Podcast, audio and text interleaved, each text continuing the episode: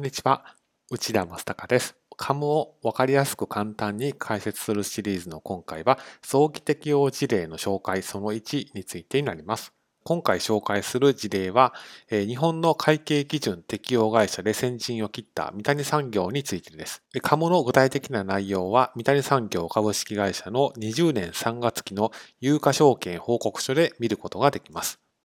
三谷産業の株は論点としては一つになります。内容としては工事進行基準なんですけれども、空調設備工事契約及び受注制作ソフトウェアの工事進行基準の適用における工事原価総額の見積もりの合理性といった論点一つだけが対象となっています。つまり収益認識の論点でして、工事進行基準が監査上の重要な検討事項として捉えられているということです。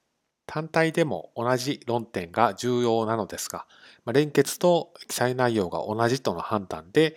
ま単体の監査報告書ではその旨を記載した上で記載が省略されています。監査上の重要な検討事項の記載欄では、監査上の主要な検討事項の内容及び決定事由と監査上の対応という2つの欄が設けられています。つまりなぜそれをカムとして捉えたのかと、そしてそれについて監査上どういうふうに対応したのかという、この2つの内容が記載されているということです。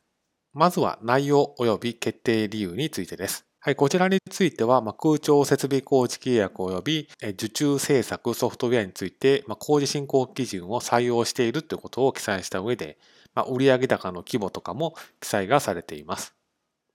そして、ま工事進行基準や該当事業の業務内容の簡単な説明をされた後、工事契約などの実行予算の策定にあたって工事などの完成のために必要となる作業内容とか工数の見積もりに不可口性を伴うことがカムとして選ばれた理由と書かれています。つまりどういうことかというと、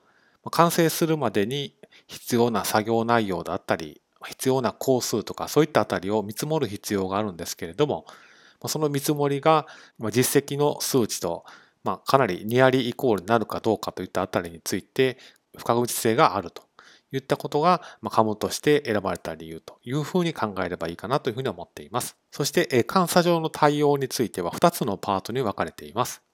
まず一つ目が内部統制の評価でして、こちらでは状況変化を適時適切に実行予算へ反映させる統制がについて検討したということが書かれています。具体的な作業としては、作業内容ごとの見積もり原価や工数が適切に積算されていることを確かめる統制が整備運用されていること。もう一つが作業着手後の状況の変化を適時適切に実行予算に反映させるための統制がきっちりと整備運用されているかどうかといったこと。この二つが整備運用されているかどうかについてきっちり検証しましたよということが書かれています。見積もりの合理性については、実行予算の原価明細を閲覧したり、